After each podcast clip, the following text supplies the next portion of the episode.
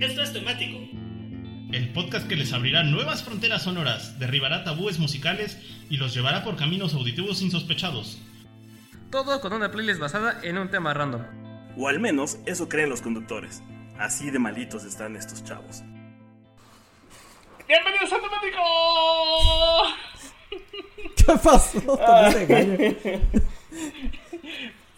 Perdón, nuestro Mike le está cambiando la voz. Le dio, le, le dio lag a Mike.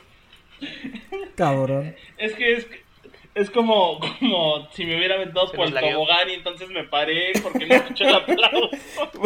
porque, le, porque alcancé a escuchar al guardia que le dice, no, todavía no, mientras piensa en sus malas decisiones de vida, güey. Así, entonces dijo, ay, güey. Bueno, ya se ve para que vean, ahí está. Pues bienvenidos a este temático que se está transmitiendo en vivo nada más y nada menos que un 28 de octubre, día de San Judas Priest. Y este y será en honor a todas esas canciones que nos invocan. Muertos estupefacientes y estupefacientes muertos, manos peludas, manos pachonas que nos jalan las patas por las noches, esas sustos y espantos y ese tipo de cosas, canciones que son para hacerte la ñañara y el mello, porque esto es Spookymático. Canciones para sacarte el susto. Edomático. Esto va a sonar mal, pero pensé por un momento que ibas a decir ñonga. Había demasiadas niñas ahí. Sí. Tú lo dijiste, no yo. Sustos que dan gusto. Ciertamente. Pues justo así empezamos este bonito temático Spacecast, su podcast favorito de los miércoles por la noche, que también lo pueden encontrar en Spotify. Y justo esta semana estamos acabando el mes de octubre y como es la temporada de que estamos todos encerrados en el mes de octubre y además es el primer Halloween que nos vamos a pasar encerrados, por favor no salgan a pedir su calaverita, que les den su calaverita en su casa. Pues empezamos con canciones que te dan mello. Como el Pai que está apareciendo en el streaming, eso sí estuvo feo, mano. Sí, y aparte deja tú eso, ese, esa forma misteriosa de que siempre se va el stream a fritanga y no temático, como justo en estos momentos. Como en esos momentos que ya, ya se rindió, mano. ¿No? Estamos, estamos transmitiendo desde fritanga. ¿Fue en fritanga? Sí. Sí. ¿En serio? Este, pues ya déjalo así. Problemas paranormales técnicos del Streamlabs. Hola. No, déjalo, pues ya, déjalo vivir, mano. empezar. Sí, ya déjalo. Solo que se pausó porque también está fallando el, bueno. el servicio. Pero bueno, eh, ya, pues ya, ¿quién, ¿quién empieza? ¿Yo? ¿Yo empiezo? ¿Cuántas fallas? Bueno, pues este, por ahí pícale reloj, ¿no? Para que puedan ver el contador. Eh, yo creo, e, este, justo este temático es el de las rolas del Halloween, o sea, el que vas a la fiestecilla y son las rolas que más o menos escucharías o que te ponen en ese mood de, de, vamos a ver Rocky Horror Show o, los especiales de Halloween de los Sims Entonces, eh, siento que ese es como el, feeling. Y para eso, justo empiezo con Knights of Sidonia de Muse, que siento que es un siento que es un rolón tal vez más de animesco, o sea, sí, sí lo veo como en un intro de anime. Y, pero me, me, me, me recuerda mucho la escena de, de esta película del... Ay, ¿cómo se llamaba este güey que es este jinete y que se convierte en calavera? Se me fue su nombre. Ajá, ese. La, esposa de Tim Ghost Rider. No, Ghost Rider. Creo que la escena, la, escena donde ves al, a Ghost Rider en caballo y a Ghost Rider en moto, siento que es el, el, el, el riffcillo de Knights of Sidonia. Este, y, por eso creo que podría ir en Halloween. Aunque eh, en, de último minuto iba a meter a Evanescence con Going Under, porque te recordaba esa leyenda urbana de que unos músicos habían ido a tocar a un lugar y era el infierno, porque la gente se volvía demonios. ¿Nunca has escuchado esa leyenda urbana? es leyenda urbana? Güey, ¿nunca has escuchado de verdad esa leyenda urbana de los músicos que fueron a tocar a una fiesta y que era una fiesta de demonios? Y que era, el, que era en el mismísimo infierno. Ajá, güey, en, en eso está, en eso está basado el video de Going Under, por eso lo iba a meter acá, pero pues al final ya no lo hice. Entonces metí Nice of Sidonia, que también tiene como ese ¿Ah, feeling entre retrofuturista, eh, tétrico, o sea, puede aplicar muy bien para el Halloween. Y más Bellamy pues tiene toda la onda.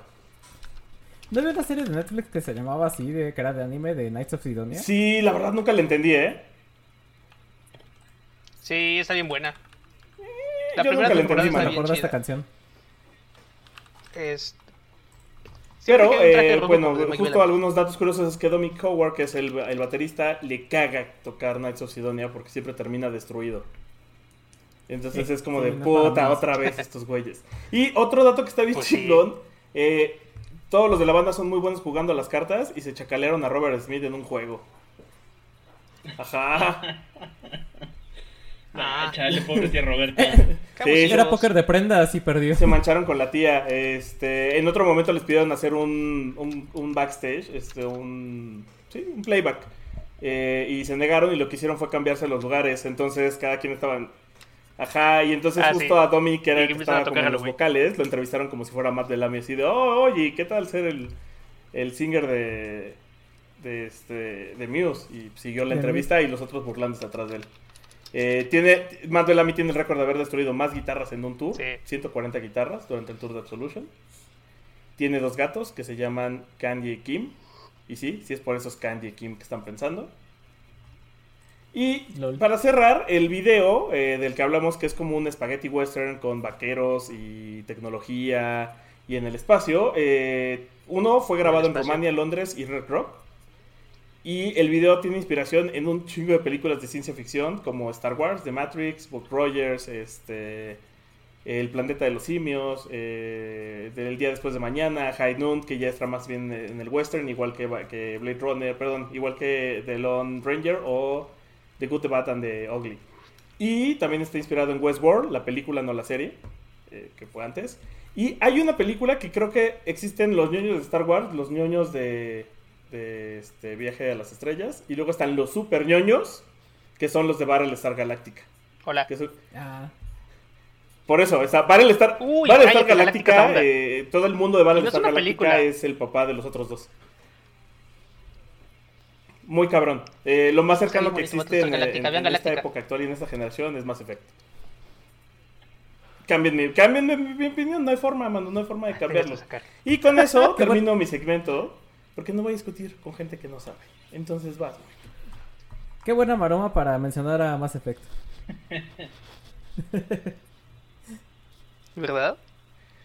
Algún día en la hora bizarra. pasar dos semanas sin que Víctor hable de Mass Effect. para que les enseñe un poco por qué. Ya se había tardado eh, en mencionar a, Mass Effect. Nos estamos comiendo el tiempo de Mike, ¿eh? Yo solo les aviso. Sí. Pero como te decía Cyrax, Mass Effect. Es cierto. Bueno, pues, eh, si bien esta vez no hay un metatemático de algo en específico, vamos a empezar la primera ronda de la noche, bueno, más bien el segundo bloque de la noche, con eh, música clásica de películas de espantos de los 60 amigos, cuando los espantos sí eran uh. espantos. Y nos vamos a ir con un artista que se llama Christoph Comeda. Y si ustedes no lo conocen, no se preocupen, no tendrían por qué conocerlo, pero fíjense que sí es un tipo famoso porque es un eh, jazzista, por así decirlo, es un compositor y jazzista de esa época, de entre los 50 y los 60, que le hizo varios scores de películas a Roman Polanski. Roman Polanski, este director polaco también, eh, que le mataron a su esposa, los Manson, y que después jamás eh, tendría problemas de regresar a Estados Unidos por ser acusado de violación de menores. Y, que era, era vecino de Leonardo DiCaprio y de Brad Pitt. sí, ¿quién lo hubiera dicho? y de Brad Pitt. Qué vida. Bueno, pues pues les comento que Christoph Comeda hizo una pieza para un score muy bueno, buenísimo por cierto, tanto la película como el score, que es El bebé de Rosemary. Peliculón, peliculón, peliculón. Es, es de, las, de las primeras, eh, bueno, no sabría decir si es de las primeras, pero sí es una de las grandes películas de terror psicológico que existen. Y además se presta muy bien para verla en un maratón de películas ahora que son días de Halloween. Si ustedes, queridos amigos, eh, están un poco, quieren salirse de este cliché de las películas trasher donde todos son cuchillazos y eh, manchazos de sangre, entrenle, entrenle al bebé de Rosemary, clasicazo, clasicazo del cine, basado justo en una novela de Ira Levin que se llama La semilla del mal, y que el plot básicamente trata de que una niña, bueno, una niña no, una jovencita, mayor de edad, pero sí una muy jovencita, eh, recién casada se muda a un edificio en Nueva York y en ese edificio empiezan a suceder cosas muy extrañas de tal manera que se presume que el hijo que tiene Rosemary, que es esta chica, pues es nada más y nada menos que el, mismísimo y legítimo hijo del patas de cabra, ¿no? Eh, de, eso, de eso va el plot. Así es. Y datos curiosos de la película, fíjense que el, la película está filmada en los edificios Dakota, famosos edificios, famoso conjunto habitacional en Nueva York, que es justo en donde viviría John Lennon tiempo después y donde pasaría los últimos días de su vida. es donde ¿A poco? Sí, son los edificios Dakota, el mismo donde se filmó esta película, son donde viviría John Lennon tiempo después, porque además, a pesar de ser unos edificios, pues es una unidad habitacional, era una unidad habitacional para los riquillos de la época, ¿no? Y ahí está la, eh, la leyenda, ¿vas a hablar de eso? No, no, adelante, si quieres, dale. Eh, justo la leyenda urbana es que cualquiera de los que se ha tomado una foto con el edificio de Dakota de fondo muere de una forma horrible.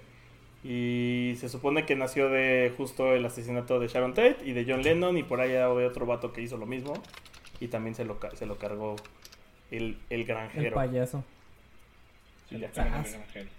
Pues efectivamente, entonces, eh, como bien comenta Víctor, hay toda una leyenda negra acerca de los edificios Dakota en, Nueva York. Los mismos siguen en pie y ustedes pueden visitarlos si van por esos lugares. Bueno, eh, este lugar... Pero no se toman una foto, por favor.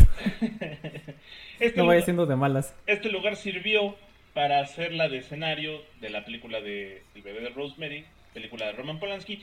Y la persona, el compositor que hiciera el score de esta película es nada más y nada menos que Krzysztof Komeda. Krzysztof Komeda es un polaco que curiosamente estudió medicina, era otorrinolaringólogo. A ver, otra vez. Tú lo serás. otorrinolaringólogo, otorrinolaringólogo, otorrinolaringólogo. No sé si pasa. Ah, 1.3, va, te lo aceptamos. Creo que no te salió bien. Bueno. Y, eh, palabras que dan miedo aquí en palabras que dan miedo exactamente no por lo no por lo largas sino por lo que te ven bueno eh, su verdadera vocación era el jazz y por allá de los 60 viajó a París y a Londres en busca de una oportunidad como músico, porque además estudió en el conservatorio de, un poco de manera autodidacta y después ya en el, en el conservatorio. Y fue en esa época entre finales de los 50 y principios de los 60 donde conoce a Roman Polanski y le dice, oye, pues me gusta mucho tu música, vente a hacer unos scores para mis películas. Las dos más eh, conocidas que le hizo este Christoph Comeda a Polanski es una, El bebé de Rosemary, y dos, la otra que es El baile de los vampiros, que también es medio terror, medio comedia. Vean la, del baile de, los, el baile de los vampiros si pueden verla, que es eh, pues dos cazadores de vampiros se meten a un castillo de Transilvania infestado de vampiros y los y bueno empieza una serie de situaciones tragicómicas al respecto. Vean las dos películas, tanto El baile de los vampiros como El bebé de Rosemary son muy buenas películas para la época. Y finalmente, y tristemente, este cuate Christoph Comeda, por la época del 68, que es cuando hizo el score del bebé de Rosemary, sufrió un, un accidente cerebral, uno de estos, se le, se le dio un, hematoma, le dio una, una embolia cerebral y cayó en coma. Entonces ya no pudo seguir componiendo, cayó en coma. En Los Ángeles, en un hospital de Los Ángeles, lo tuvieron de manera vegetativa por mucho tiempo, no quisieron atenderlo y se lo llevaron en estado vegetativo a Polonia, donde eh, pues murió, murió al llegar a los pocos días, ¿no? Y así, así es como en breve es, pasa esta historia de, la canción de Rosemary. Y pues para finalizar, y un dato curioso, eh, Mia Farrow Mia Farrow, que es la actriz Rosemary, es la que graba el coro de la cuna, el coro, bueno, el coro de esta canción de cuna, que es la canción de Bebé Rosemary, y a pesar de que todo el mundo conoce, ahí voy, y a pesar de que todo el mundo conoce la canción como el tema de Rosemary o la canción de cuna de Rosemary, sí tiene un nombre y se llama Sleep Safe and Warm, o sea, el, tema del, del bebé de Rosemary se llama Sleep Safe and Warm, cantado por, bueno, tarareado por Mia Farrow, con arreglos de nada más y nada menos que eh, todo un grupo que hizo el score de esta película, compuesta por Christoph Comeda y pues que saldría en el score de la película de 1968, El bebé de Rosemary. Y nada más como último anécdota, mucho tiempo después, en el 2001, cuando se hizo el director score de la película, la banda Fantomas de este Mike Patton, famoso por Fate No More, le hizo un cover y los gritos de zombies, le hizo un cover a esta canción de cuna porque le encantan las vocalizaciones. Y pues con eso nos vamos a lo que sigue y es Tom Poy con una muy buena banda y una muy buena canción. Ay, sí, qué buena Hola. Sí, qué bien que empezamos a hablar de zombies porque mi fact favorito de Mike Patton. Mike Patton. Es que hace los sonidos de los zombies de los vampiros zombies en el este porque, sí. En esta de Will Smith. Como se llama Soy Leyenda. ¿Qué pedo que ese sea ¿Qué pedo que ah, ese sea parte leyenda. de tu currículum? Porque al parecer le gusta hacer eso. el zombie número 4. Hago voces de zombies. Pues, Ajá. No, no, no, era todos los zombies, mano. Y todos los monstruos de Soy Leyenda, o sea. Aparte de cantar este. Y cantar en italiano. Qué buen currículum, ¿eh? Sí, tiene un disco en italiano porque su ¿También canta en italiano? Y hace puras, puras, puros covers a canciones italianas clásicas. El disco se llama. Sí. Ándale. Así como de las de José José, pero italiano. Michael Patton. Ay, qué buena onda. Michael Patton. Bueno, pues vamos a poner algo que hace poco encontré en Spotify. No es una banda, es un solista. Se llama Igor con tres R's. Pedazos de toquetes. Porque es de Francia, además. sí, ya vi. Eh, se llama Gautier Serre. No sé cómo se lo pronuncia bien o no, pero es conocido por su nombre de stage como Igor. Es un músico francés. Combina black metal, música barroca, breakcore, trip hop en algo que está bien raro y bien bueno. Y la canción que vamos a poner me gusta mucho porque parece de esas canciones de película de terror que pasan en las en los circos o los carnavales. Como eh, como como como Freaks, Freaks que es una película muy vieja. El gabinete del doctor Caligari de los 20 también es es una película que pasa como en un circo, en un carnaval. Y hay un montón de películas con esa temática. De hecho, es como una temática cliché de B-movie de terror, ¿no? Una de mis menciones favoritas a temática B-movie de terror es el episodio de Carney en House of the Dead. Que, qué juegazo, eh. Qué juegazo. Pero es de esos que se disfruta si tienes, o sea, está bueno, se está disfruta más si tienes el uh de las pistolas.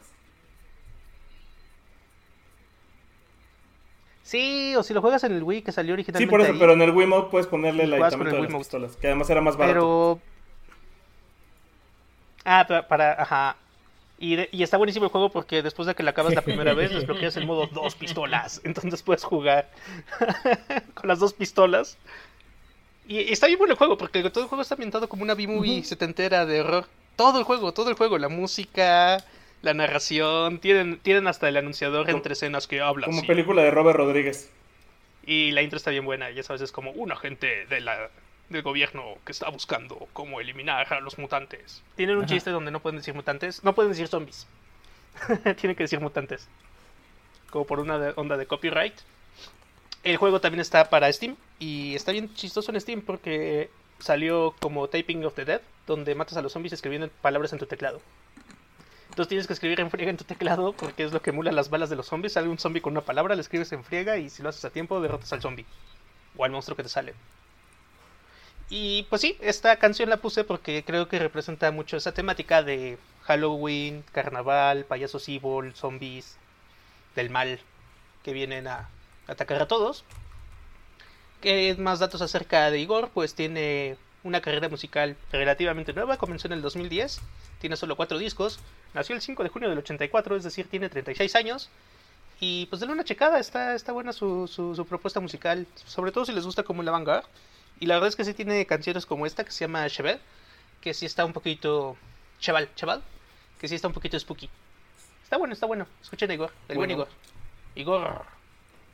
Y con esto nos vamos con Matita que va a poner un clásico. Eh, clásicos del sí, antes nada más para comentar de, de Igor, eh, tienes razón. Eh, es una gran banda. De hecho, me sorprendió mucho porque eh, me puse.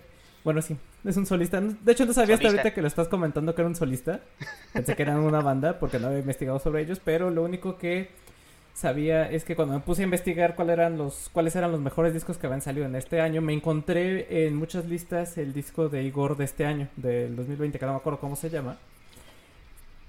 Ese mero. Y lo escuché, la verdad que está bastante bueno. Es una onda experimental muy, muy, muy padre. Como dices tú, que mezclan eh, metal con cosas barrocas y trip hop. Y, es una mezcolanza eh, que de principio a lo mejor no se te podría antojar, pero que ya cuando lo escuchas, la verdad es que funciona bastante bien. Entonces, sí, denlo en el. El Avantgarde También conocido como el Avantgarde a Igor, que también era él, eh, en muchos lados era el sirviente de, del doctor Frankenstein, ¿no? Hola, la señor francés. Que, es, es, una cosa ahí... Sí. Es una cosa muy rara porque estos personajes... en Castlevania. es como con el físico del jorobado Notre Dame. Pero siempre termina siendo sirviente de un científico loco que es pariente o relativo de Frankenstein. Pero se llama Igor y Igor normalmente es, su nombre ruso, ¿no? de por ahí. Sí, como, como personaje de los Mascabrothers. Eh, bueno, pues ahora sí, ahora sí siguiendo con mi canción, eh, pues vamos con el clan Cymox, o también conocidos como el Cymox nomás. Ah, espérate. Es esta bandota. Nada más, antes de que se claven el clan Cymox, nada más para cerrar el anterior, el disco de Mike Patton se llama Mondo Kane. Y son, son, puras canciones en italiano. Ahora sí, con el Cymox. Gracias. Vámonos con el Cymox, que es esta banda con sentido de temático y uno de los primer, de los pioneros del sonido dark wave y gótico de que en los últimos años también esta corriente ha tenido un revival en el cual los propios Cymox han participando, ya están participando ya que pues, este año lanzaron un nuevo disco y además colaboraron en el disco de remixes de Shipastaway que también salió en, mayo de este año. Eh, pues eh, algunos datos de la banda se formaron en el 81 en los Países Bajos, primero como Cybox nada más, y al principio estaban muy enfocados en el pop y el new wave de la época, pero cuando se cambiaron el nombre a Cymox es cuando empiezan a cambiar su estética como y ya con empiezan a tocar una música más acorde hacia lo gótico y al dark wave. Y eh, pues desde entonces tienen una larga e importantísima trayectoria dentro del goth que hace que sean una de las bandas más reconocidas de esta subcultura, ¿no? Si, si eres God, eh, tienes que conocer a fuerza a También, exacto. y, justo eh, por eso ahorita en un momento vamos a tocar el tema del shoegaze y del, eh, del, dream, del Dream Pop. Porque pues resulta que ellos estaban en la discográfica famosísima 4AD, de la que de la cual también ya hemos hablado en este programa. y oh, es esta discográfica que en ese entonces tenía firmados, nada más para que se den un quemón de a quienes tenían firmados, que eran los Cocteau Twins, a Dead Can Dance, los mismísimos Bauhaus, que también los, los pudimos haber puesto sin broncas en este programa. Y incluso también a los Pixies los, eh, los firmaron en su momento. Eh, de hecho, algo que se nos pasó a oh, mencionar en el programa pasado de post-punk o que mencionamos muy por encimita es eso, es que justo que el post-punk años después terminaría derivando en lo que es el dark wave y el gótico y justo una de las principales inspiraciones de Clanox Cymox es precisamente el post-punk y también el, shoegaze de todas estas bandas como eh, desde Joy Division hasta eh, The Cure incluso. Y eh, pues en mi metatemático de monstruos que dan miedo y seres parecidos, pues escogí Medusa de Clan of Cymox, que es una canción que viene en su segundo disco de estudio del mismo nombre, Medusa, de 1986, y que para algunos consideran que es el mejor disco de la banda y cuando alcanzaron su, pico más alto. Eh, y la verdad es que sí trae una de, las, de mis canciones más favoritas de la banda, como son Medusa, que es esta, Masquerade, Louis o A Million Things. Eh, pues ya saben, si pueden escuchen. Eh, los dos primeros eh, discos de Clan of Cymox están súper buenos y es una buena introducción a, la banda. Y pues, ¿qué, podemos decir de, Medusa? Que pues, era este monstruo femenino de la mitología griega que convertía en piedra a aquellos que la miraban fijamente a los ojos y que fue derrotada y decapitada por, por Perseo y después le pusieron un escudo y ese escudo se lo dieron a, Atena y ya, ya se sabe en ese arco de, de Pero Atena fue la que mandó a Perseo para que evitara el sufrimiento de Medusa, Hay un subtexto ahí de historia feminista. Sí, sí, sí, exacto. Justo lo iba a meter, pero ¿Ah, la verdad es que ya no pues, pues, se supone que ella fue violada y entonces eh, Atena le da el poder de... Ajá. Ajá. Y luego la mandaron a una isla y fue su culpa por estar tan guapa. Pero la cabeza fue porque más bien Atena fue para que ya los hombres no la molestaran. Pero luego Para como, que la dejaran de pero como no- ahora no lo dejaban de acosar porque era un monstruo, pues fue como, bueno, ya mátenla para terminar con su sufrimiento. Sí, mira, en esos tiempos era de feminista. solucionar problemas nos enseñan los... Ya, ya ves cómo eran los griegos, de, estaban bastante loquitos. ¿Han visto el meme de mitología griega? Mitología Ajá. griega donde Zeus no se Algo mete así. con nadie. Mira, yo, yo creo que todos somos hijos de Zeus o alguna cosa así. O Poseidón. Pues como de, Gen- O como de este, ¿era Gengis Khan o cuál, o cuál es el que...? O cualquier otro dios. Ah, sí. Ah, de Genghis, sí. Sí dejó buen su Genghis. prole No, regada espérate, por todo, Genghis, por man. todo. Pero ni, por pero ni cómo pelear los terrenos del abuelo, mano. Sí, sí, sí. Sí. Y pues con eso ya dimos la vuelta. Vamos con, ah, con un rolón del que ya también hablamos en su momento, pero que no profundizamos. Yo creo, yo creo que hay dos rolas que van por... Que, que, esta ya, ya va por default junto con otra rola que voy a poner más adelante. Cuando piensas en fiestas de Halloween pop, o sea, cuando piensas en la fiesta de Halloween típica, creo que siempre van a pasar eh, esa rola con la que voy a cerrar. Y esta, y esta es Heads Will Roll de los Yeah Yeah Yeahs. Sí, también. Pero se ha vuelto como muy Está buena. comodín, o sea, de, por ejemplo, en las series es de vamos a hacer un episodio de Halloween, ah, pon Heads Will Roll. Esa. Fiesta de disfraces, Heads Will Ajá, Roll. exacto. Ujú. Eh, That's right, bro. ok.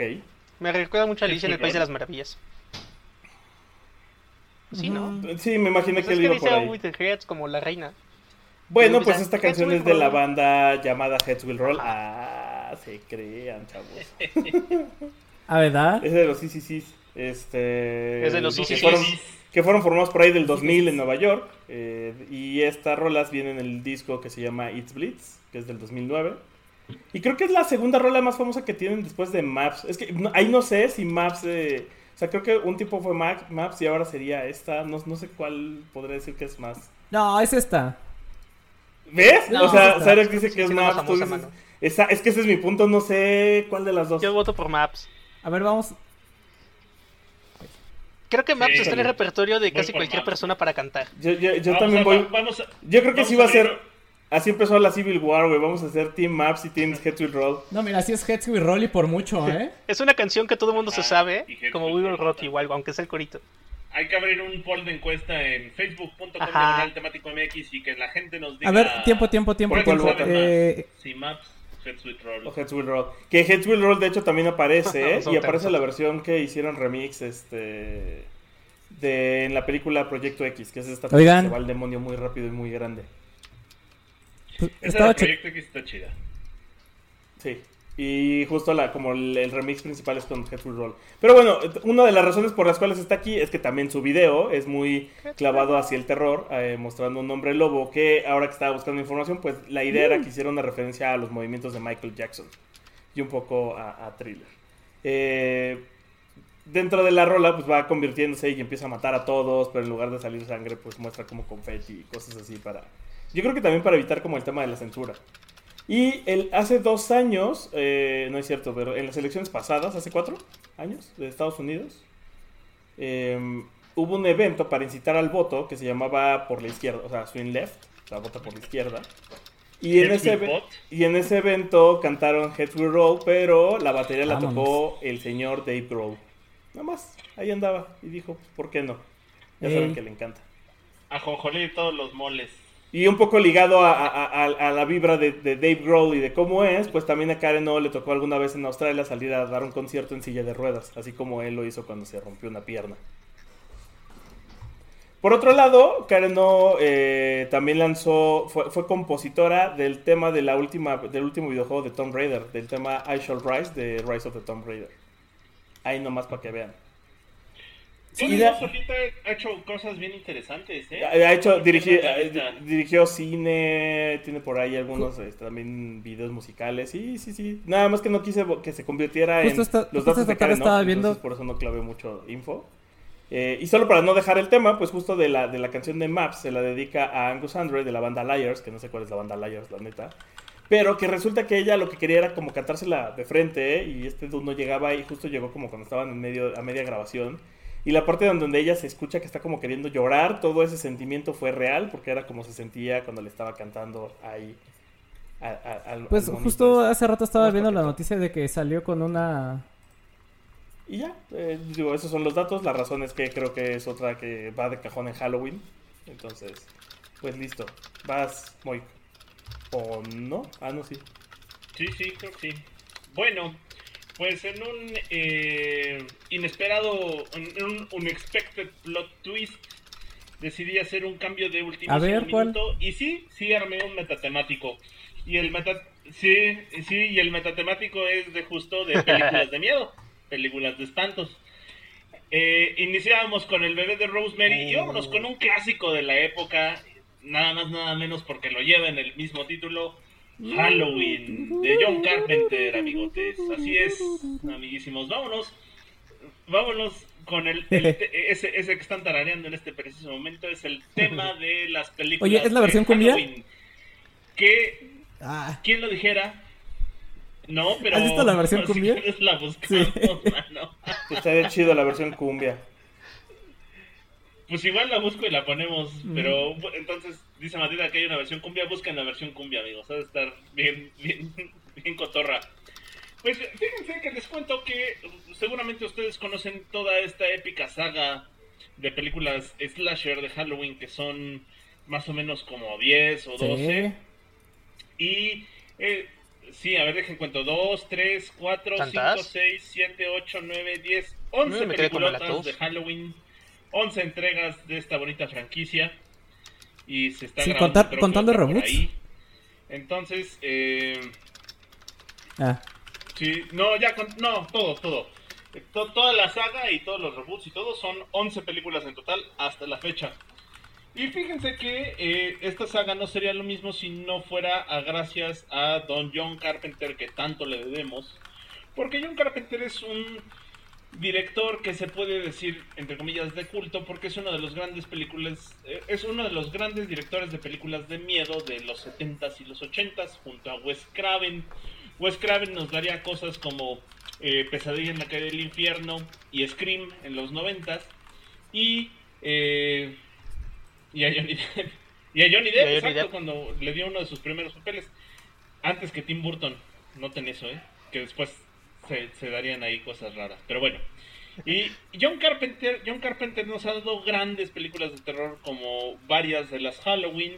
Nos dio La Niebla, nos dio Starman y también eh, La Cosa, ¿no? Y también a otras, otras películas que no tienen que ver con terror porque son muy buenas como Rescate en Nueva York y eh, Big Trouble en Little China. O, esa, o esa joya que todos conocen por el, estrellón del, ah. avionazo, que es ¡Están vivos! sí, Ah, Live está buena.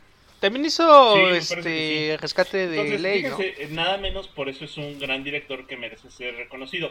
Sin embargo, más allá de su carrera como director de cine, tiene un sidekick y eso qué es que tiene su propia banda de rock quien lo dijera no John Carpenter John Carpenter ¿Quién lo, los Carpenters lo vio venir ¿eh? yo pensé que tenía algo que ver con los de los videojuegos.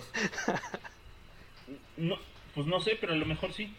Bueno como sea John Carpenter tiene su propia banda de rock y como era de esperarse pues su banda de rock es por ahí de finales de los 70s, principios de los 80s, y esto implica que tenga muchos sintetizadores de esa época, ¿no? Como los que usara Giorgio Moroder en esa época, pero para, para el sentido que le gusta John Carpenter. John Carpenter además es muy, no sé, no sé si es muy buen amigo, pero sí tiene influencias cercanas a eh, Darío Argento, del que ya hemos hablado previamente en este podcast varias veces, y como referencia, si ustedes escuchan el soundtrack de Suspiria que hizo la banda Goblin, que es esta situación como de metal progresivo, eh, experimental, ambiental gótico, experimental. Ambiental gótico. John Carpenter tomaría mucho de esta referencia para este ambiente de misterio de la primer Halloween, de donde haría el soundtrack, la, el tema de Halloween, lo hizo John Carpenter con su banda de rock. Y entonces ahí es de donde deriva la canción que vamos a poner ahorita, que es justo el tema original de esta saga de películas de Mike Myers. Y es nada más y nada menos que Don John Carpenter y su banda de rock interpretando el tema de las películas de Halloween, originalmente de 1978, de eh, la película Halloween, del disco, el soundtrack de Halloween. De, la banda Halloween. Se llama Halloween. Ah, Halloween. puede, dejar, puede dejar de decir Halloween, por favor. Sí. No. y pues nada, ahí, les, presentamos esta bonita, bonita pieza musical de Halloween. Y nada más, en cuestión de las películas, no se pierdan la excelentísima actuación de doña Jamie Lee Curtis, que llegaría eh, pues con mucho cariño a ser parte especial de, esta, de esta saga, ¿no? Si, van a ver igual un maratón de películas de Halloween, no se pierdan las de Halloween. Y con esto vamos con el pollo. Sí, es que de... Quiero agregar el comentario de Mike que gracias a John Carpenter tenemos... Escape from Nueva York. Porque básicamente Snake está basado en... 50% de crédito. El otro 50% es de Talia, mano. O sea, también hay que darle... Hay que... No, no, no, nada más hay que darle crédito a solo cuenta en Phantom Pain, chavo. Talía solo es Phantom Pain. Yo sé que tú no has jugado ningún Metal Gear completo. Eh, sé que lo que estás diciendo viene desde el fondo de tu ignorancia. Pero no te preocupes, amigo, ¿no? No, pero ya en total es como 50%. o sea, esas noches solitarias de inspiración no llegaron solo por Carpenter. Sí, sí, sí. Pero llegaron hasta Phantom Pain. Antes de eso, pues sí, era Kurt Russell, de hecho. Es bastante Kurt Russell todo... todo Snake. Sobre todo Solid Snake. Hasta ahora eran igual, eh. Hace poco vi Escape from LA y tienen el mismo tipo de voz así. Creo que también es la voz de Snake de Snake de los Simpsons. Ajá, voz de Kurt Russell. ¿Cómo es, qué buena yo, yo decía que vi ¿eh? una donde Kurt Russell hace de Santa Claus y la verdad es que yo me cae, me cae re mal Santa Claus, pero es un muy buen Santa Claus. sí, también la vi. Pero es Kurt Russell, pero Kurt Russell es Kurt Russell. Sí, sí, sí. Dude, te cae bien, Devil.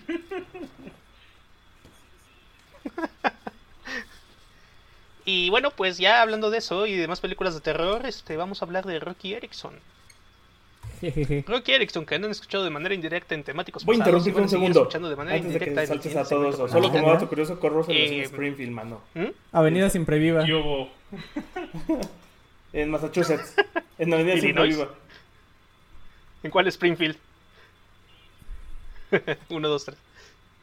Eh, bueno, pues nada, Rocky Erickson nació el 47, en el 47 del 15 de julio y nos abandonó el 31 de mayo del 2019.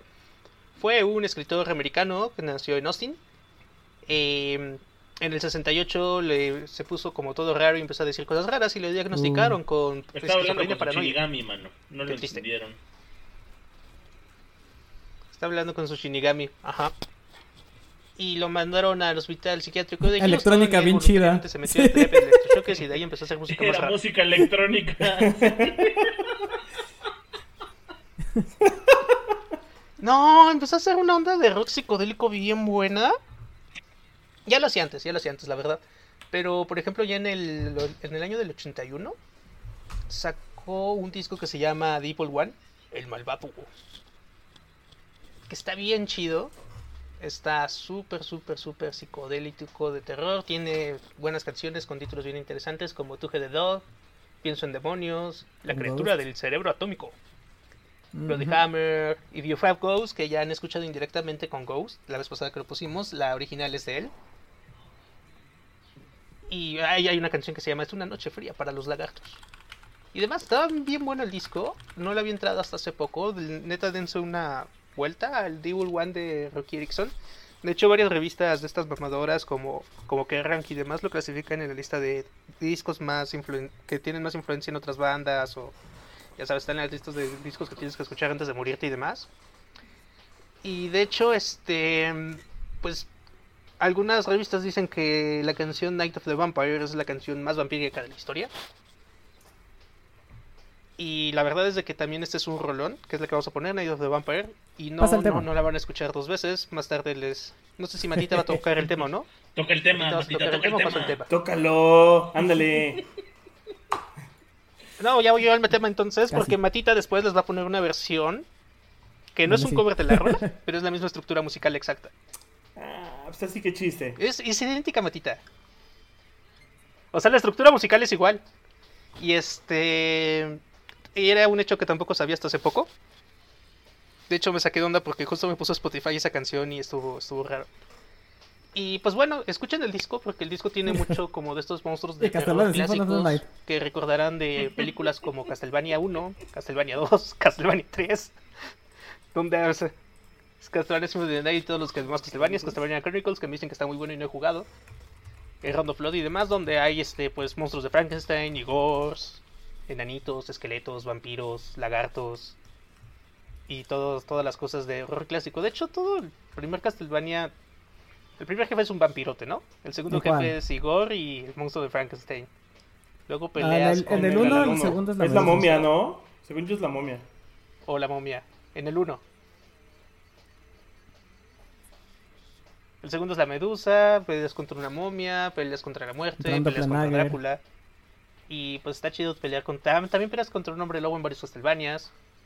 Entonces está bueno siempre como este, esta historia básica, ¿no? De héroes de, de, villanos de películas de terror viejas de las épocas de Boris Carlos. Es el buen Bela Lugosi y el otro cuate que son la... ¿cómo se llama? El vampiro fronterizo. Gracias, el vampiro canadiense. Por recordarme a tu homónimo. El vampiro fronterizo. hasta Carmila llega a salir en los Castlevania como jefe.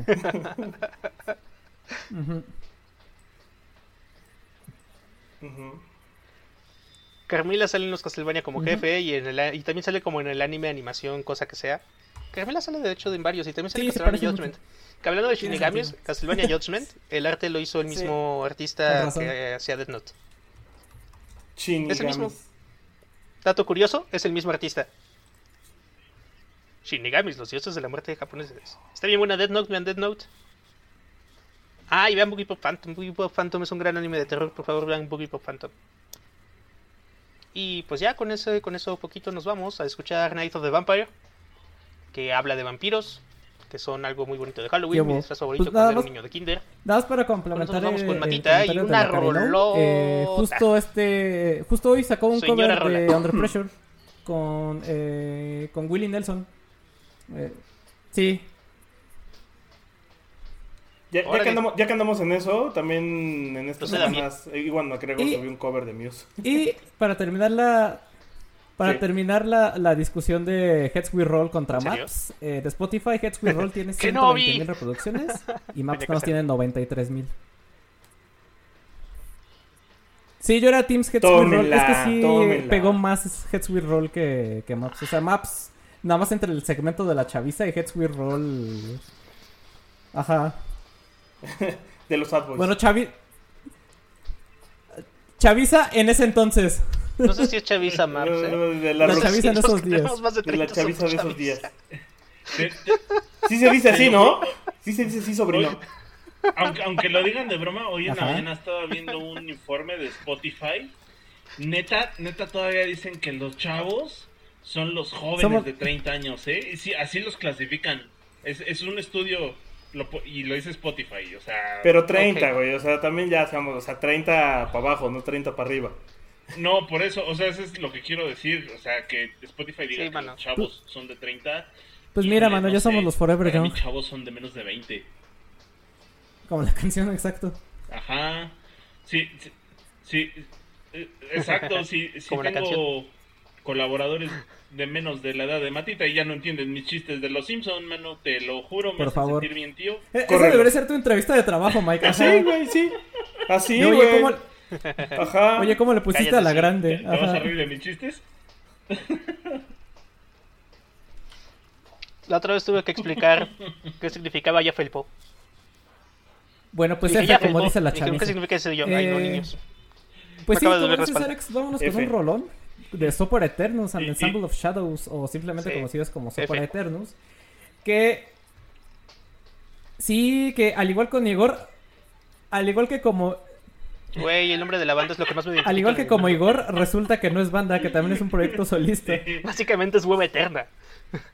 Tipo tipa rarísimo, sí, es un proyecto Dark Wave liderado por Ana Barney Cantodea, que sí se hace llamar este personaje extraño. Persona. Que de hecho que de, ajá, que se crece pelona, exacto. Que se crece pelona. Barney, sí, Barney, pero con V, no con B. Ajá. Eh, ajá. No me acuerdo si es Ana o. Con V. Pero alguna de las dos. Ajá. Ah, es Ana, entonces no era eh, Que de hecho ella o ella o ello o lo que sea tomó el nombre de Barney, el dinosaurio que vive en nuestra mente, ¿no es cierto? Es una. Resulta que Barney es una novela de vampiros titulada Barney the Vampire or The Feast of the Blood. Que también es una novela de, vampiros y que de ahí tomó el nombre del personaje Barney. Eh, Anna Barney es, eh, como ya decíamos, un personaje rarísimo y que poco se sabe de, ella. Solo sabemos que es de Alemania y es un personaje oscuro, rodeado de misterio, muy a la par con la música que, que compone. Eh, no, se no, sabemos su nombre real, si es hombre o mujer. De hecho, dice que, que él ha dicho que no es ni hombre ni mujer. Aunque, y de hecho en las fotos siempre aparece o con un chingo de maquillaje, o con máscaras, o con velos y así.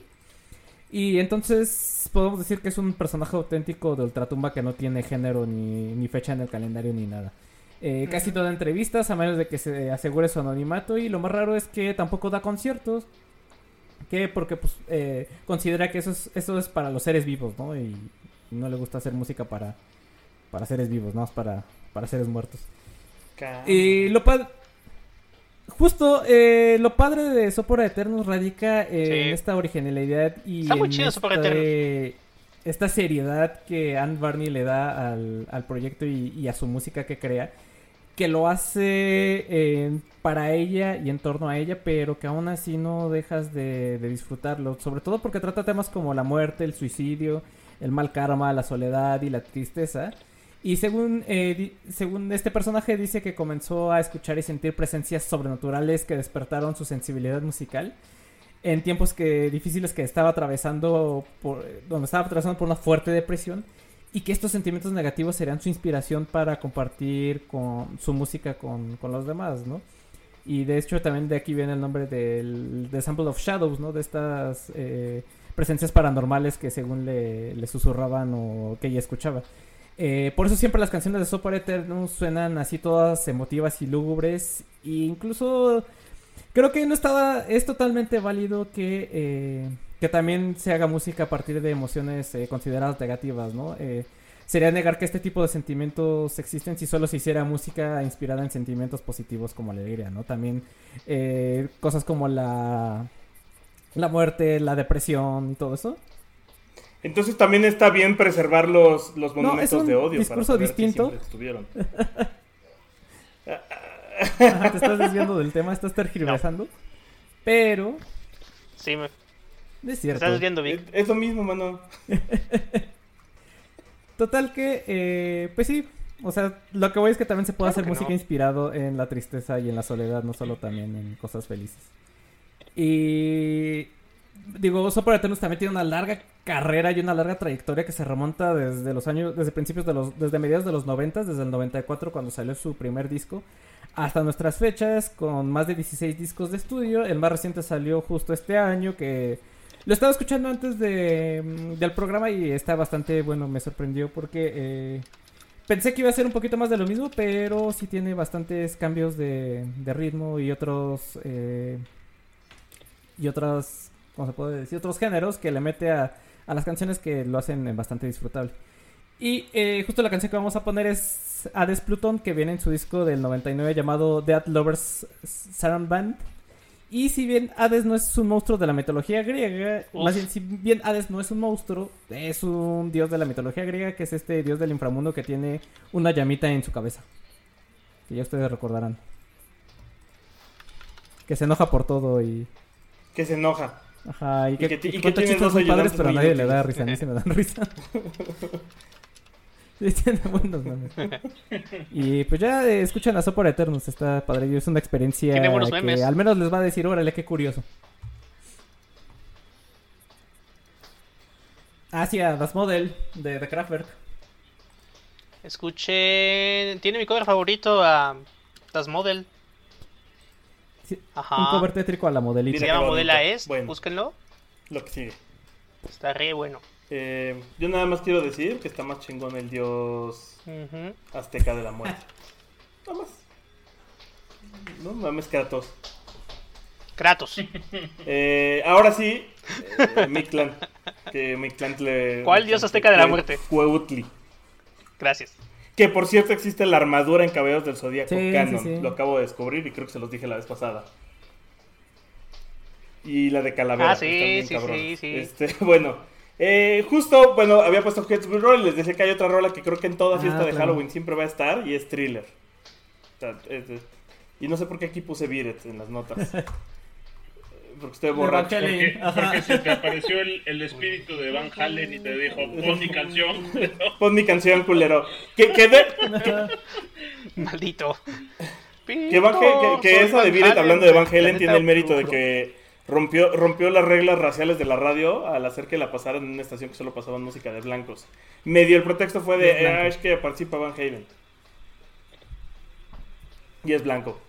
Em, pero estamos ah. hablando de thriller, la, la, la, canción que va por default en cualquier fiesta de Halloween, baile eh, y celebración, fiesta. Entra en todo, güey. Bodas, 15 años, confirmaciones. Eh, hasta en festivales de la primaria. Hasta festivales de la primaria. Y la, la rola es... prisiones. Y pues resulta que el video de Thriller, que ya era donde empecé. Es cuando justo por eso dicen que cambiaron los videos con los de Michael Jackson, porque este ya era, este ya era un corto. Un minimetraje.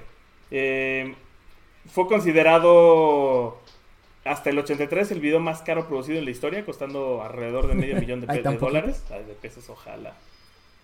Y resulta, pues en ese tiempo era una lana. Verlo, a nivel verlo a la inflación de ahorita. ¿Sabes cuánto sería la inflación de medio millón de dólares actual? ¿Cómo dijiste pesos? Del 83. Mientras, mientras voy, avanzando. Y otro dato es que el disco se iba a llamar Starlight, porque así es como quería Michael Jackson llamarlo. Y que fue gracias a Rod Temperton de la banda Headway, que, que él fue el que sugirió que se llamara Thriller. Si no, tendríamos Starlight y no sería lo mismo. Melón y medio. Ahí está, millón y medio de dólares. Y seguro lo desbancó otro video de Michael Jackson, del de... Un millón quinientos ochenta. Pues estamos hablando de 30 millones de pesos, mano. El de Scream, ah. que es el video más caro de Michael Jackson, by the way. Con su hermana. ¿Y? El de Scream. ¿La toalla? Ah. Con su hermana Janet Jackson. ¿Ah? ¿Ah? ¿La toalla qué? Este. Y bueno, thriller se trata de la pubertad, señores, no de terror. O sea, sí da terror. Por eso es un nombre luego que va cambiando, güey. Le sale pelo donde no le salía. O sea, real, le cambia la voz, güey. Sí, sí. le cambia la voz. Esa era la idea de, del concepto detrás de, los cambios en thriller.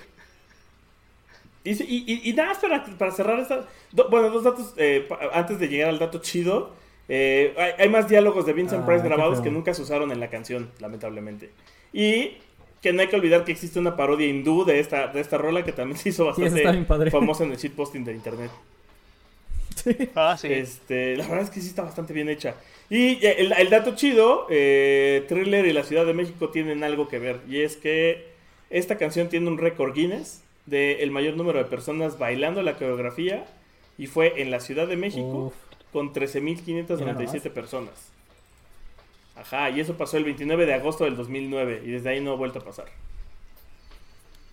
Y ya fuera de eso que a Silo Green le daba miedo Thriller y que el coreógrafo de Thriller también era el de Lobby's a Battlefield de Pat Benatar y que además es el líder de la pandilla en Beat Que creo que cuando agregué ese dato fue por, por lo cual me quedé con y también está... asunto de Beat en, el título. Ajá. Y también esta curiosidad, ¿no? De que eh, al principio se le Michael con máscara de zombie, pero después se la quita porque ya le incomodaba para, para bailar. Entonces por eso ya cuando ya vas a, finalizar el video, ya no está bailando y cantando, ya, no, ya sale sin máscara. Sí. Eh, digamos que fue un hechicero. Eso, y. Ajá. Un brujo lo hizo. y con eso. Otros datos de. No, Ahí nomás para que se den un quemón y un topón. Está considerado. Está salvaguardado como patrimonio cultural de. Como de la humanidad o una cosa así por los Estados Unidos. Está así, casi casi guardado bajo con llave el, el video en los archivos. Ajá que si, en la biblioteca del Congreso. Si el mundo llega a valer ñonga, pues al menos se va a conservar este video, esperemos. Y esperemos que tengan en dónde reproducirlo las siguientes este, civilizaciones. Para que se chuten todos los pasotes de, Michael Jackson en este video.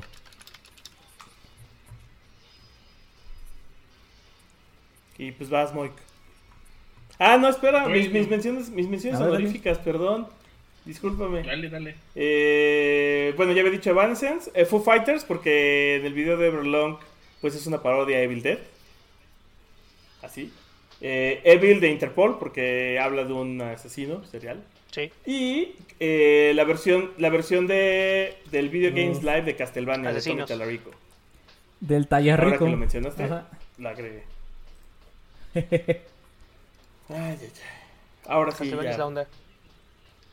Ah, Aunque aquí siempre tengo una pelea con Matita entre Vampire Killer, este, hermano. Bloody Tears o Vampire Killer.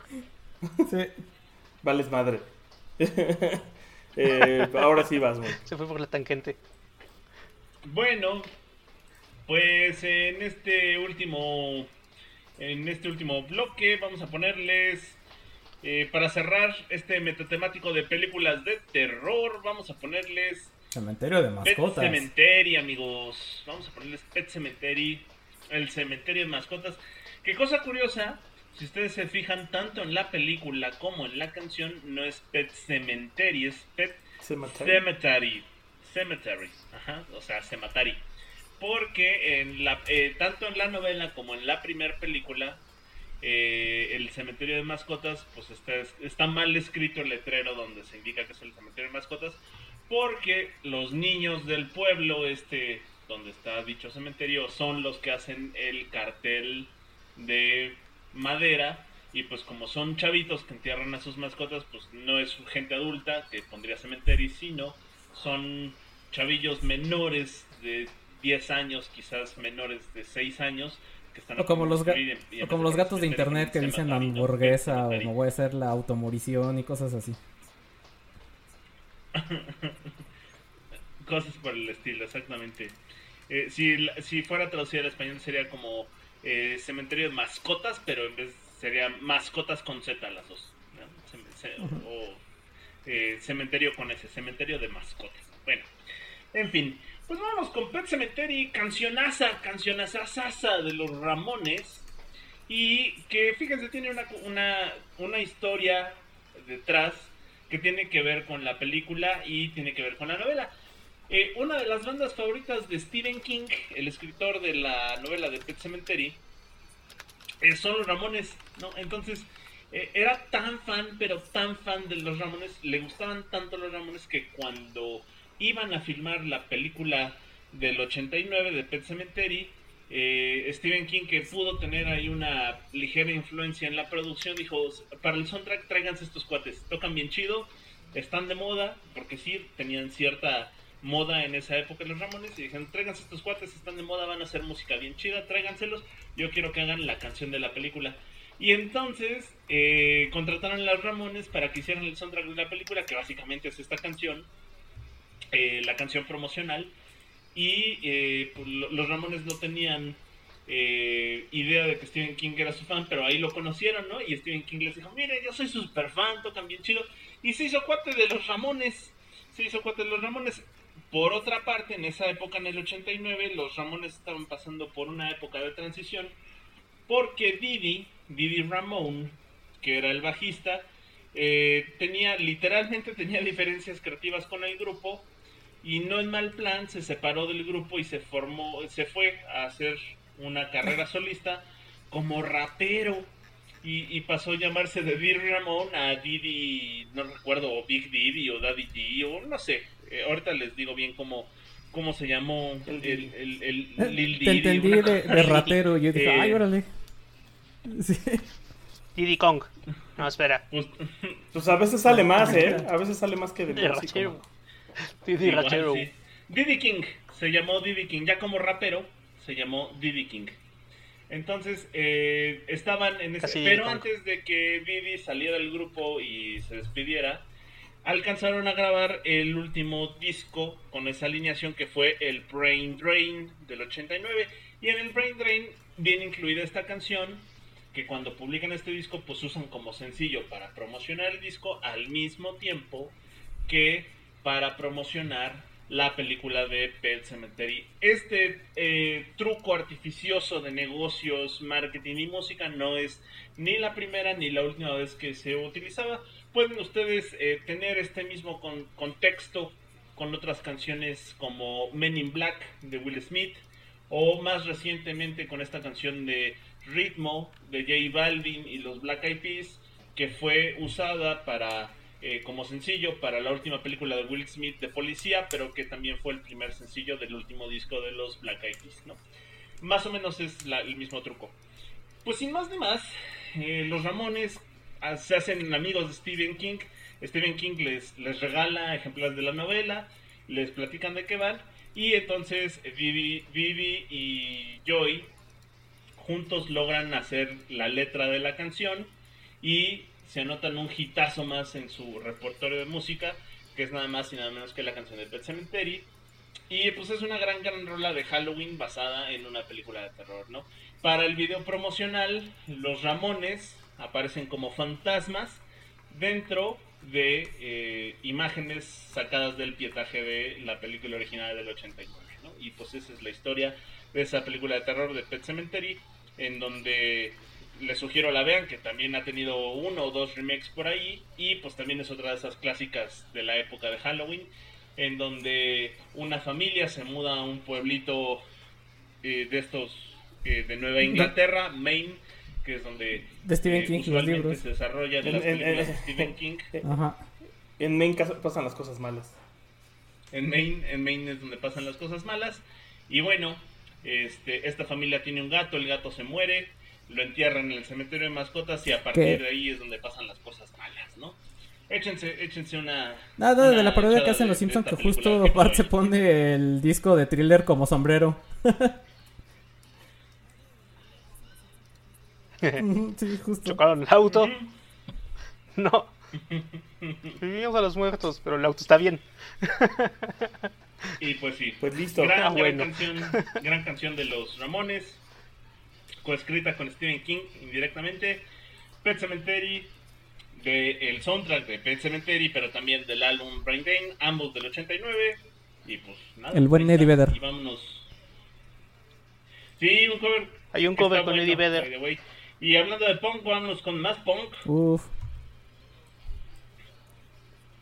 Los condenados. Punk, post-punk, gótico. Ah, condenados. Mucho punk. Con los condenados. The Damned, que es una bandota de la que ya hemos hablado mucho, entonces no vamos a hablar tanto de ella. Vamos a poner Plan 9, Canal 7, Plan 9, Channel 9, Channel 7. No vamos a hablar de él, pero sí vamos a hablar de, un buen tipazo, un tipazo que nació en 1924 y murió en 1978. Tan buen tipo que el mejor es una peliculota. El mejor peor director de todos los tiempos. Y estamos hablando de Ed El mejor peor director de todos los tiempos, Edward Davis Wood Jr., si quieren saber qué onda con su vida, vean la película Deadwood. Está muy chida. Es una gran película. Es una película que es Tim Burton. Tim, Burton con Esencia su, pura. Con su muso. Es que sabes que a Tim Burton le salen muy bien esas películas que no están hechas para ganar dinero en la en el box office. Hace cosas muy bonitas, como Frankenstein. Ah, Mars Attacks es muy buena. Como Mars Attacks. Ed Wood. Sí. Ajá, pero, Mars Attacks le fue malísimo en la, en la taquilla. Sí, sí. Sí, trae, tiene de todo. Y pues nada, este, la película es muy buena. Esta canción justo habla de un poco como de vampira, que es la una de las películas donde sale Ed Wood. Y trata acerca de una vampira. ¡Ja! Tan importante es Ed Wood para el punk y el post-punk y el horror punk, que igual los Misfits le hacen una cantidad grande de cover, bueno, de tributos con canciones como Planet of Outer Space, que está, es el nombre de una película. Y de hecho, la película de Ed Wood de Tim Burton trata de cuando estaba Ed Wood haciendo el 9 del espacio exterior que es una de esas películas malísimas. Pues, la, cosa de Ed es que tenía poco presupuesto y hacía maravillas con ese poco presupuesto. Y aparte creo que sale Orson Welles, ¿no? Supuestamente Orson Welles le da consejos a Ed Wood en parte de la película. No, no, no es un viaje, está, muy, está, está bien chida, sale Bela Lugosi, tiene sale Vampira. que sale así espantando así, eh, sí. Sí, sí, además, además. Dense denso. Ajá. Sí, no, dense, dense.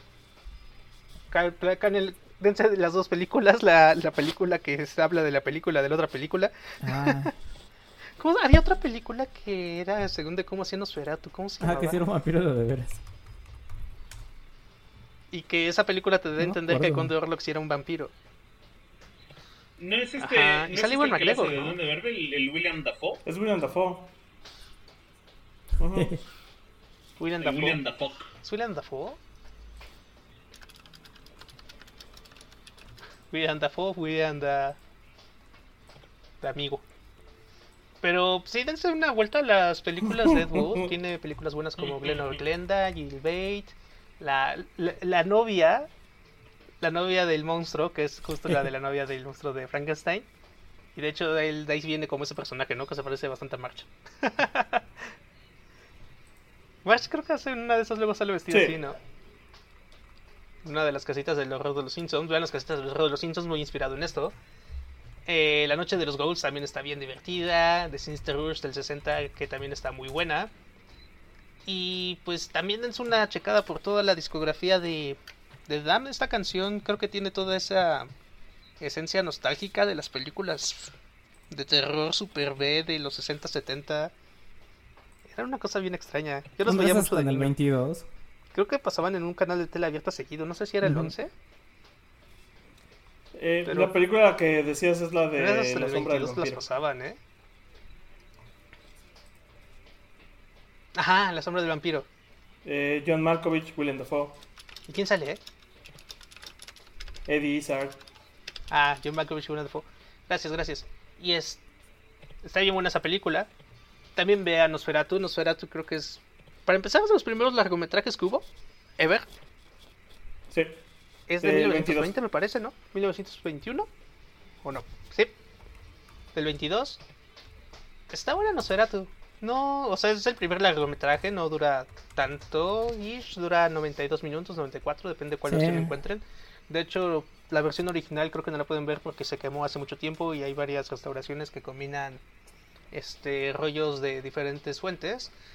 Es cine mudo, obviamente, porque es del 22. Estuvo hecha por.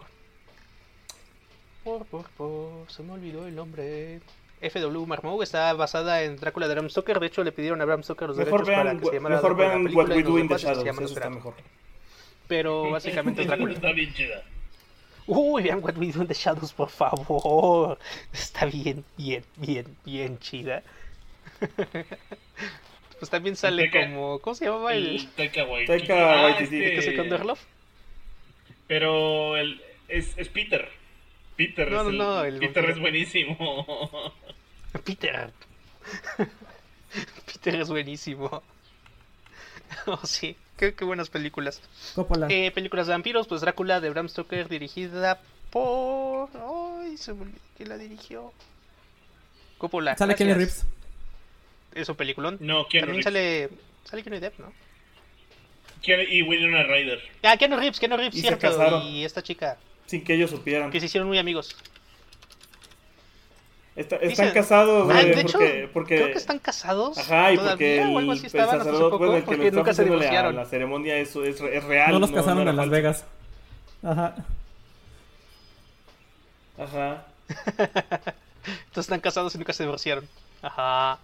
No. Ah, y aparte hace poco vi una, una, una- unas fotos de la novia de Keanu Reeves dejándolo en el, Sí. en el set de Matrix 3. Y te cuidas, sí. Sí, está todo aquí Keanu Reeves despidiéndose de ella con su, con su lonche y su mochila.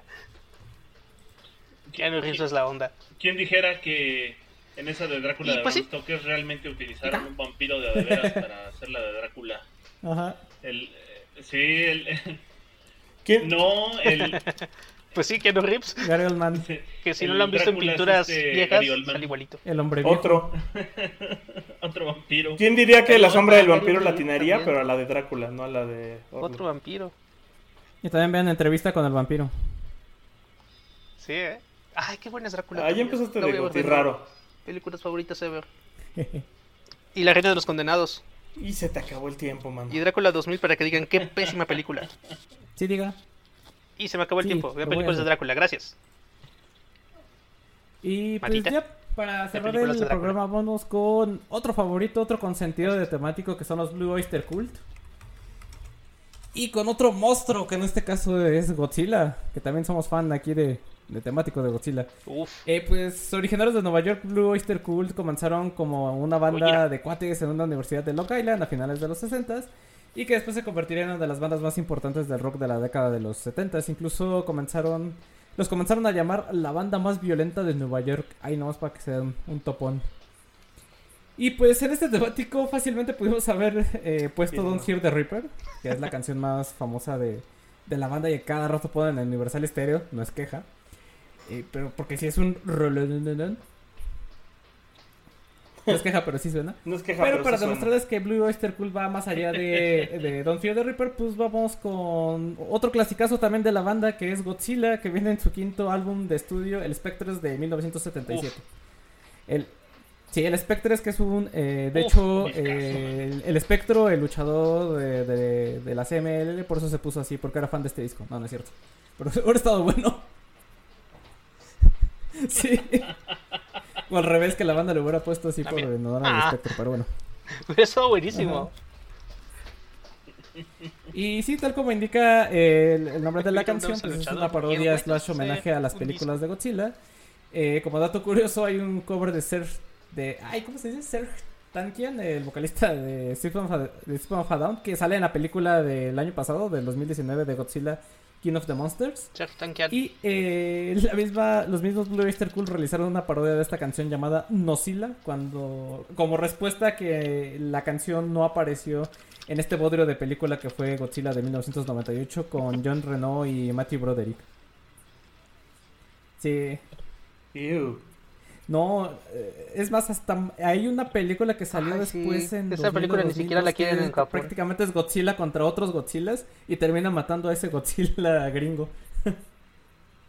Ajá. Ah, bueno, es que es que es que ese Godzilla es canon.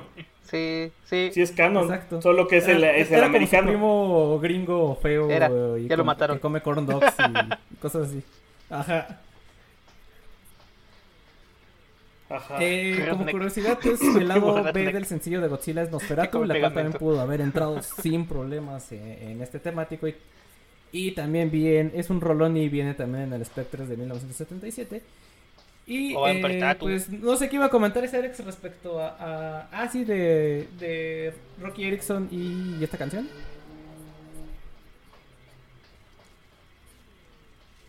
Ah, ya. Yo pensé que era esta. Bueno, no, yo decía de la. Prácticamente, ¿verdad? De, su pobre Eterno, de Hades Plutón. Hades Plutón y, y, Night of the pues, Vampire son la misma rola. Podemos decir de Godzilla que es esta interpretación mega japonesa de cuáles son las consecuencias de las bombas atómicas y las armas nucleares después de la Segunda Guerra Mundial. Ajá. Yo, yo por eso creo que esta rola debió de haber quedado mejor en Atómico. Sí, pero en Atómico nos, nos dedicamos a poner como tres covers de la misma canción. Atómico. Y no me arrepiento de ello.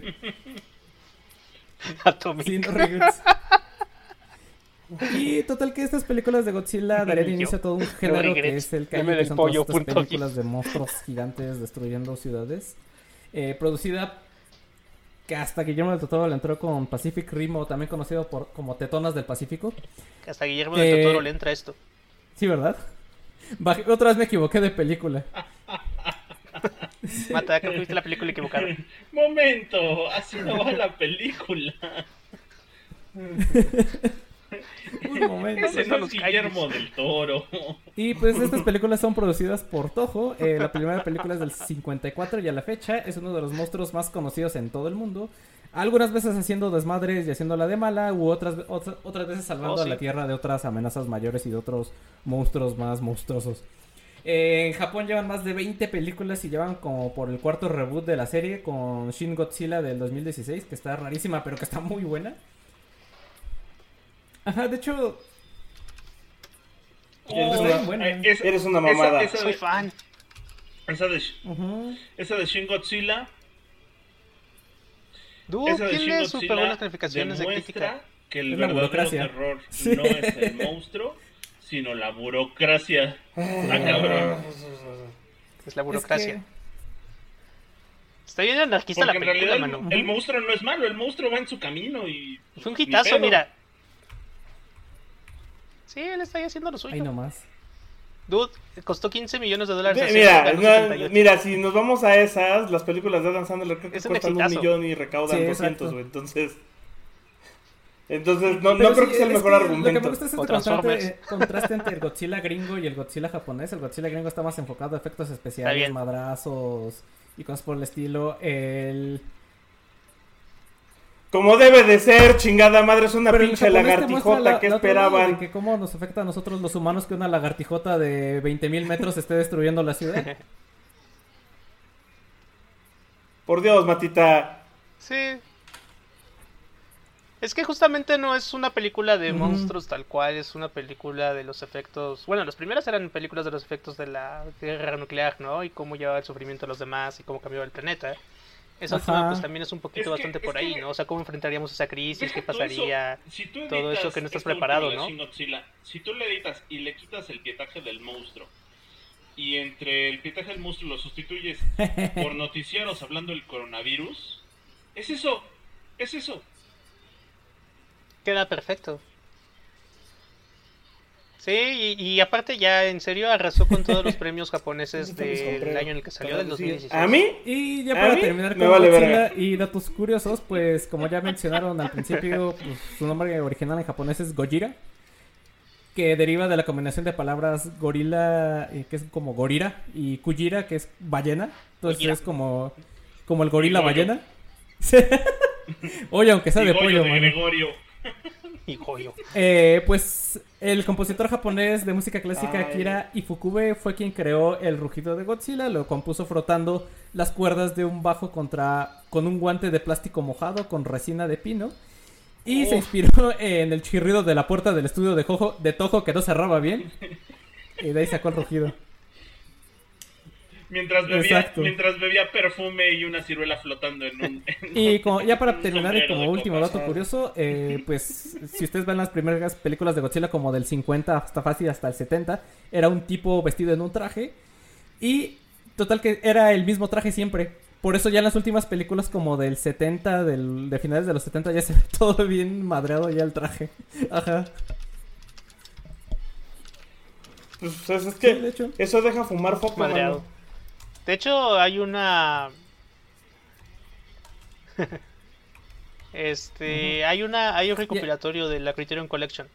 Que trae las películas de Godzilla del 54 al 75. Ya cada rato rebotean la serie. O sea, la siempre Criterion Collection, su pues, inicio, después cómo se pelea contra otros monstruos, termina en un tipo como. Ah, porque eso también es importante, ¿no? Godzilla hacía, las películas de Godzilla hacía esto de los Avengers antes de que fuera Avengers del universo cinematográfico, donde se juntaban un chingo de monstruos de Toho y peleaban entre ellos, ajá, como Motra, eh, Rodan, oh, este, King Ghidorah, Mechagodzilla, eh, Jet Jaguar y todos estos.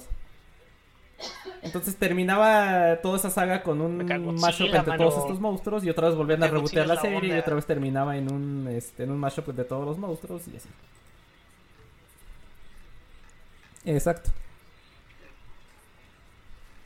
ah, claro, y que va a salir también de esa película de Godzilla contra King Kong.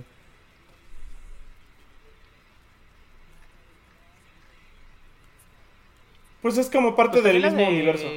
De Ryan este, justo es. Ajá, pero también es Godzilla salvando la pues humanidad peleando contra otros monstruos. episodio más. Yo solo diré que la mejor participación de Mechagodzilla sucede en Ready Player One. No es tan épico como en el libro, porque en el libro es como 10 millones de veces más épico, pero ahí está. Es que en el libro, el, el que es el Gundam, en realidad es Ultraman. Y todos tienen robots, güey. O sea, todos tienen. Uno tiene un Megazord, el otro tiene a Ultraman, el otro tiene a. ¿Cuál otro tiene? A Massinger Z. No, porque Ultraman no lo tiene. Es que Ultraman, lo tiene como un ítem especial. Porque Ultraman era más fuerte que todos. Mazo. O sea, sí, sí, sí, tiene un minuto para usarlo, mientras que los mechas los podían usar de manera ilimitada. Él le va a ser uno. Eh, quiero ¿Qué mechas cogerías, Víctor? Yo creo que sí. Yo... No, yo creo que sí a Gundam.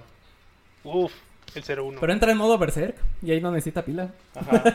el problema con el 01, Matita, es que te quedas sin pila en 5 minutos. Sí, y todos hemos visto a Matita. ¿Sabes qué? No, lo voy a cambiar. Y no queremos ver eso. Ándale.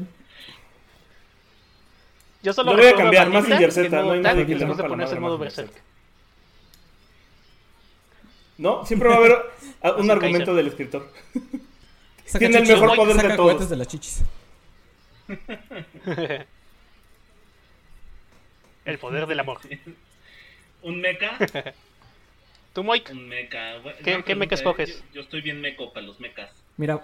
Este. Híjole. ¿Hay, ¿Hay, de dónde escoger? Es que, pues sí, los chidos ya están, ya están agarrados, mano. Uh -huh. Hay un chingo.